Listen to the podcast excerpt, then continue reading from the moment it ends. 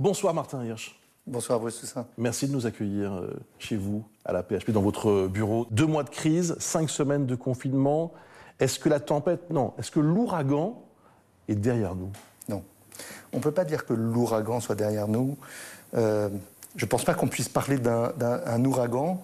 Ça passe, ça s'arrête, et puis on renvoie les dégâts. Là, il y a une lame de fond, un mouvement long, euh, et une période qui est encore euh, très compliquée pour tous ceux qui, qui travaillent dans les hôpitaux, qui est très compliquée, mais bien évidemment, c'est bien mieux. Mm. On peut respirer un peu, on n'a plus ce sentiment d'étouffement complet, presque un peu comme si euh, les soignants avaient le même étouffement que leurs patients, si je puis dire. Oui, c'est vrai qu'on utilise souvent cette, euh, mm. euh, cette métaphore de l'oxygène pour parler euh, des lits en réanimation, de la situation de l'hôpital, et c'est exactement ce que ressentent en effet les malades qui sont dans une situation, dans une situation grave. D'étouffement, oui. On, va revenir sur cette, sur cette crise qui se poursuit, vous le disiez à l'instant à juste titre, mais pour bien comprendre, aujourd'hui, il y a des places en réanimation à la PHP dans, dans vos 39 euh, établissement, il y a des places. Pas beaucoup, mais il y a des places. Il y a des places en réanimation. Euh, euh, si vous voulez, on, est monté sur l'ensemble de l'île de France à 2800 environ patients en réanimation. On a ouvert beaucoup de lits pour pouvoir le faire. Par rapport au, au service de réanimation classique, on a fait ce qu'on appelle de la réanimation hors les murs. Alors, hors les murs, ça ne veut pas dire dehors, mmh. ça veut dire dans la salle de réveil d'à côté, ça veut dire dans le bloc opératoire, toujours relié aux mêmes équipes de réanimation, avec les mêmes conditions de sécurité. Donc il y a une extension comme si l'hôpital était devenu une grosse réanimation à lui tout seul. On reste dans cette disposition où on dépasse les capacités normales, mais on peut chaque jour euh, savoir qu'on libère quelques lits et quelques lits qui vont être vite occupés par mmh. ailleurs, parce qu'il y a beaucoup de patients hors Covid qui peuvent avoir besoin de réanimation. Si on reprend euh, l'histoire depuis le début, euh, Martin Hirsch, euh, est-ce que vous vous souvenez de la toute première fois où vous avez entendu parler de ce virus? À quelle occasion était-ce? C'était en Chine et c'était en décembre, je crois, entre Noël et Jour de l'An, au moment où, comme tout le monde, on se rappelait du SARS, euh, on entendait dire que c'était à peu près pareil, et on se disait qu'il allait y avoir encore quelque chose asiatique, avec peut-être quelques morts ou quelques... Euh, mais de, de, la même ampleur. Je m'en souviens effectivement précisément, ça devait être, oui, je crois, entre Noël et le jour de l'an. Et quand avez-vous compris que la situation allait devenir grave, que cette, cette crise n'était pas une crise comme les autres, que celle-ci aller marquer durablement l'histoire euh, de euh, l'histoire sanitaire française et l'histoire de la PHP Alors, euh, pour moi, c'est le 13 mars. Que s'est-il passé le 13 mars? On a compris par, par bribes qu'il se passait quelque chose. Je fais juste un retour en arrière. Je me souviens très précisément, toute fin janvier, le patient qui était aux urgences de, de Georges Pompidou, qui avait des signes euh, atypiques, un peu de signes euh, digestifs, un peu de signes respiratoires. Voilà. Donc là, on voyait qu'il se passait quelque chose. Puis ensuite, ça a monté, j'allais dire, progressivement, progressivement. Euh, et le 13 mars, c'est un moment où l'un de nos chercheurs, l'un de nos épidémiologistes, qui s'appelle Renaud Piarou, va voir d'abord son collègue Eric euh, Combe, puis la directrice de l'hôpital, Christine Velti, qui me passe un coup de fil en disant euh, il y a quelqu'un qui a des, chiffres ou des modèles euh, assez différents de ce sur quoi on travaille. est-ce que tu pourrais lui parler? Je dis est-ce qu'il peut être dans mon bureau dans un quart d'heure? Et un quart d'heure après, il était dans mon bureau. On regardait ces données-là et il disait les modèles sur lesquels on travaille sont probablement pas les vrais, ça va être beaucoup plus grave.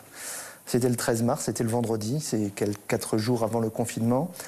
Et euh, ce moment-là, on s'est mis encore plus en branle-bas de combat. On était déjà dans une phase de, de forte extension, mais pas à cette échelle-là.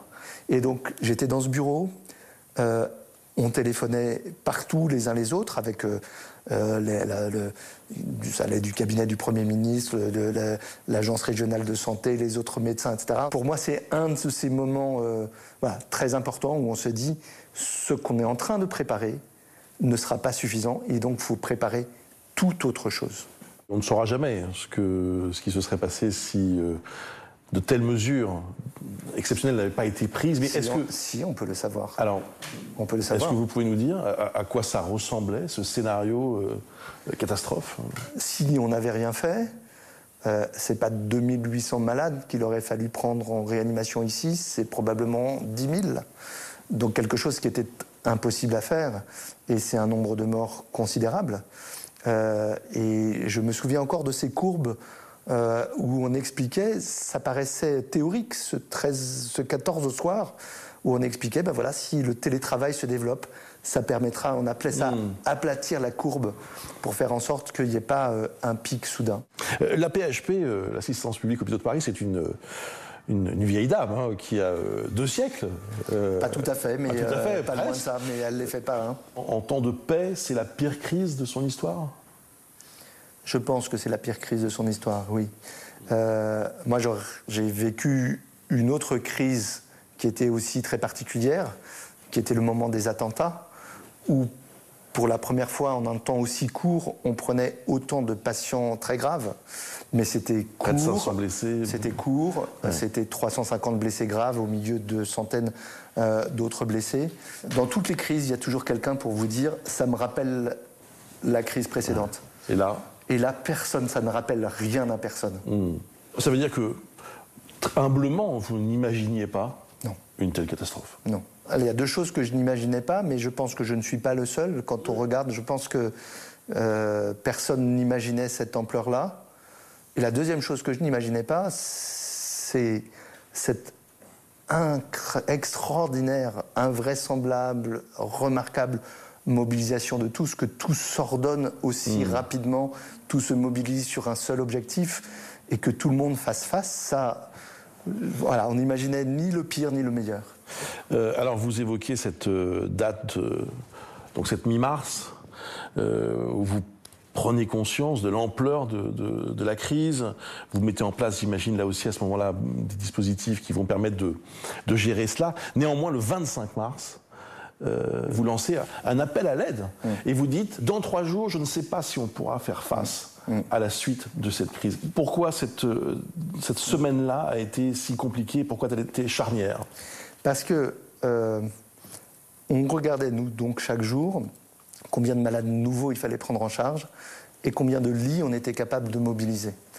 Et jusqu'à ce moment-là, jusqu'à la veille, jusqu'au 24 mars, on savait qu'on avait à peu près une semaine devant nous. Et on a vu le nombre de malades augmenter et nos capacités à ouvrir se ralentir un peu. Et la marge de manœuvre qui se réduit, qui se réduit, se réduit jusqu'au 31 mars. Et le 31 mars, 1er avril, c'est un moment très dur pour tout le monde.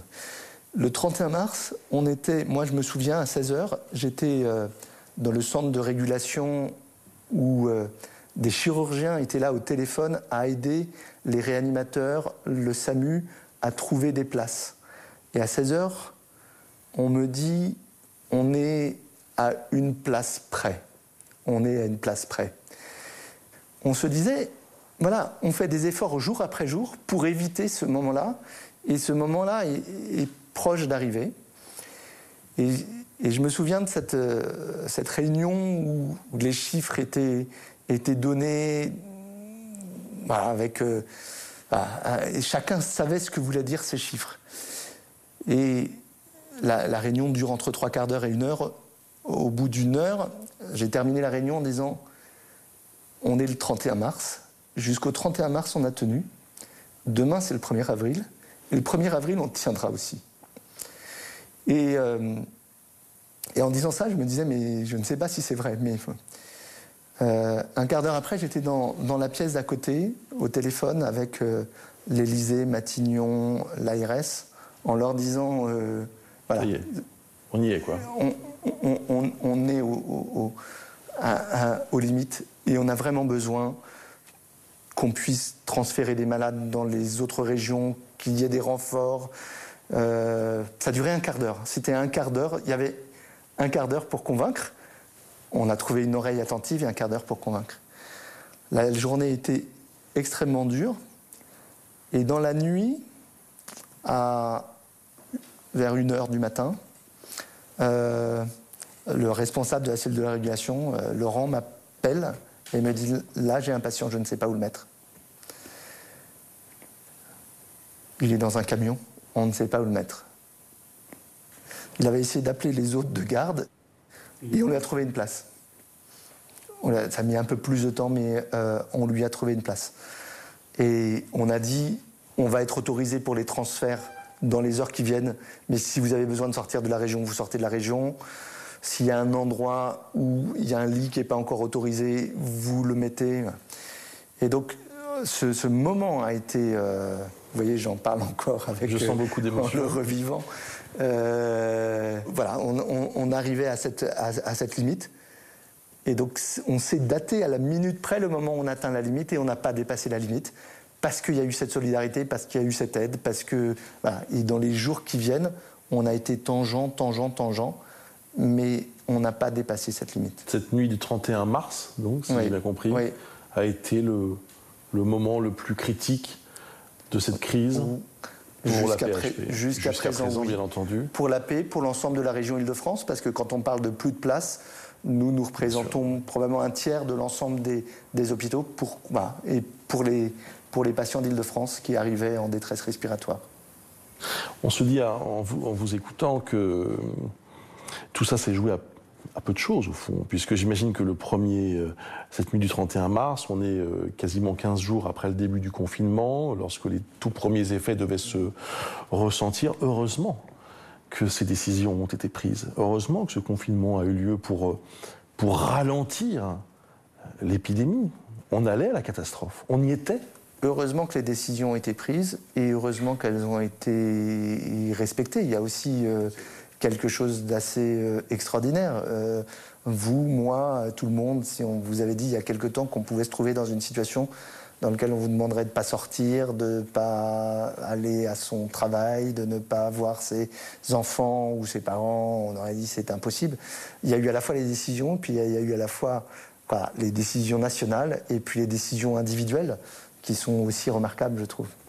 Est-ce qu'il y a eu d'autres moments euh, douloureux, euh, Martin, hier? Parce que on sait que ce sont des moments où la vie des hommes et des femmes tient, tient un fil.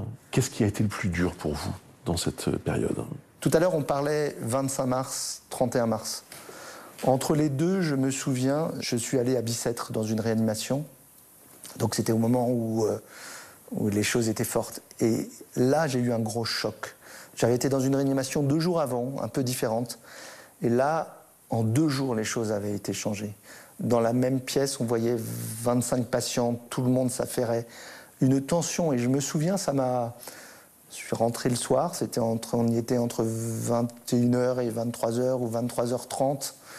Oui, on avait la, comme tout le monde dit, la, boule au ventre, la boule au ventre pour les malades, la boule au ventre pour les équipes qui allaient d'un malade à l'autre. Ça, c'est des choses. Et j'en suis revenu en disant, euh, c'était la veille du, jour critique, donc c'est le 30 mars. Je suis revenu en disant, mais là, euh, j'ai pas le droit de ne pas mettre toute la gomme et toute l'énergie pour convaincre et pour les aider. On peut pas les laisser comme cela. Et quand on rentre chez soi, après avoir vu ça, qu'on retrouve les siens, dans quel état on est? Et comment on gère ça? Et ben, on, on, est dans un état de faible disponibilité, disons.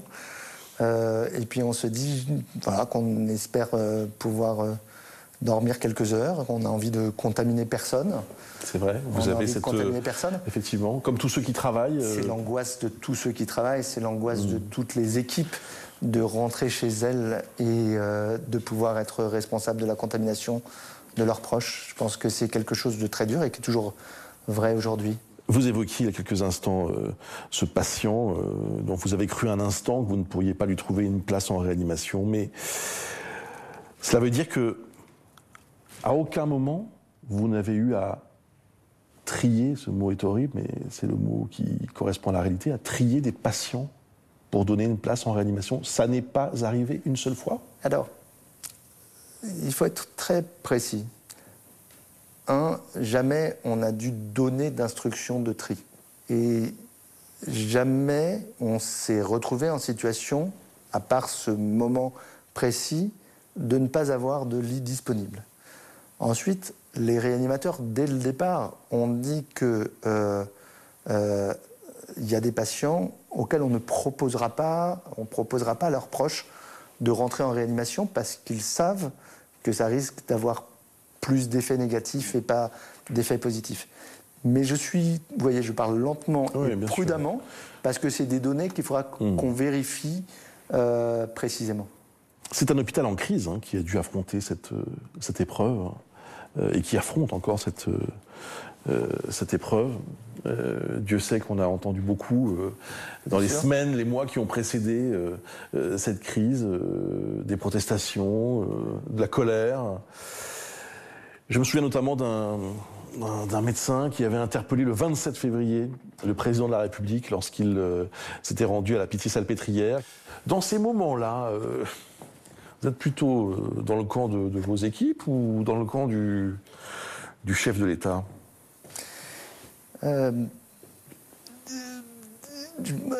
Pardon, mais si je me rangeais dans un camp, en fait, je jouerais plus mon rôle. Euh, oui, on est dans le camp de la défense de, nos hôpitaux, mais ce qui est extraordinaire, euh, c'est que toutes les personnes qui ont manifesté, aucune n'a réagi avec rancœur ou avec rancune en disant puisque vous ne nous entendiez pas il y a un an, on va donner 80% de notre potentiel. Ils ont tous donné 300% de notre potentiel. Fidèle au poste. Ça, c'est fabuleux. Alors, effectivement, on n'oublie pas ce qui s'est passé avant, il ne faudra pas oublier après. Il faudra changer la manière dont on rémunère, dont on organise, et de faire en sorte qu'on ne décourage pas les vocations, mais au contraire qu'on les encourage et qu'on donne la capacité à celles et ceux qui travaillent à l'hôpital de pouvoir vivre euh, dignement euh, sans, se, sans tirer le diable par la queue. Martin Hirsch, le 11 mai, euh, la France va progressivement sortir de ce, de ce, confinement. Beaucoup s'interrogent et se demandent si ce n'est pas trop tôt. Quel est votre sentiment à vous? Pour que les choses se passent bien, il faut qu'on aille encore plus bas dans la circulation du virus.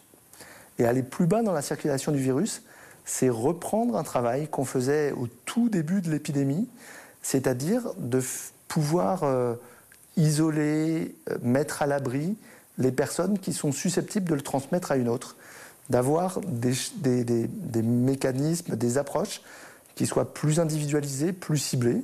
Il faut se mettre à l'abri de la deuxième vague, bien sûr. Donc il faut aller la casser. Aujourd'hui, il y a encore des problèmes d'équipement, de, de, de, surblouse, par exemple. Masque, non, peut-être, ça, ça, encore, c'est encore un problème. masque moins, mais le, on a des problèmes de surblouse. Oui, on a des problèmes de surblouse qui sont, on se fait engueuler tous les jours à juste titre qui sont difficiles. On a essayé de les réutiliser. On a essayé d'utiliser des choses, euh, euh, des plastiques. On a, comme d'autres hôpitaux, euh, regardé si découper des sacs poubelles pouvait aider. on a passé des coups de fil dans le monde entier pour avoir des surblouses. Et on a toujours pas suffisamment de, pas suffisamment de surblouses. on arrive à protéger nos personnels, mais pas dans les conditions dans lesquelles on, souhaiterait tous pouvoir les protéger. Et pour eux, c'est une tension aussi euh, très forte. Est-ce qu'il faudra, euh, le plus rapidement possible, rouvrir des services non Covid? Bien sûr. On ne veut pas que la prise en charge du Covid crée de la mortalité euh, pour d'autres maladies. Par exemple, vous prenez un service d'accueil d'urgence. Dans un service d'accueil d'urgence, il y a aujourd'hui en fait deux services d'accueil d'urgence. C'est vous avez une suspicion de Covid, c'est une certaine entrée, un certain circuit. Vous venez pour autre chose, vous avez un autre, sans croiser les uns et les autres. Et l'hôpital est en train de se réorganiser de cette manière-là pour qu'on puisse prendre en toute sécurité des patients qui ont d'autres pathologies, à d'autres organes et qu'ils puissent être pris en charge. J'ai démarré cette euh, interview en parlant d'un ouragan. D'autres, je pense au président de la République, ont parlé de guerre. Est-ce que cette euh, crise vous a changé? Ah, je pense qu'elle, euh, je pense qu'elle, euh, que personne ne sort pareil après y avoir été confronté, tout le monde change. Et je crois que tout le monde est en train d'intérioriser la, la puissance de cette crise, la puissance de, son, de ses effets. Euh. Donc il y a une sorte de gravité euh, qui pénètre chez tout le monde, y compris dans une crise où je crois vraiment que personne n'en mesurait l'ampleur. C'est ce que je disais tout à l'heure, personne ne pouvait se référer à une autre crise. Donc le fait qu'on change tous ensemble, bah, ça, me, ça me porte. Quoi. Et je pense qu'on change tous ensemble en mieux. Donc je pense avoir changé comme d'autres. Il y a des médecins, il y a des soignants qui vous ont bluffé depuis le début de cette crise? Énormément. Mais bluffé. Oui, mais il y a des médecins qui m'ont bluffé, il y a des infirmières qui m'ont bluffé, il y a des électriciens qui m'ont bluffé, il y a des restaurateurs qui m'ont bluffé. Ils ont tous été bluffants. Vous savez, une société, c'est une société qui sait donner un rôle utile à chacun. Et dans cette période, tous ceux qui ont pu se sentir utiles se bluffent eux-mêmes, sont bluffants. Et au sein de l'hôpital, c'est effectivement une période où des métiers un peu méconnus, considérés comme des fonctions support, deviennent vitales, essentielles. Les gens donnent de l'énergie aux autres. Moi, je puise mon énergie dans, dans la manière dont je suis bluffé. Il y a un virus qui est transmissible, il y a une solidarité qui est encore plus contagieuse. Merci beaucoup, Martin Hirsch. Merci de m'avoir euh, écouté. Et merci encore une fois de nous avoir accueillis ici.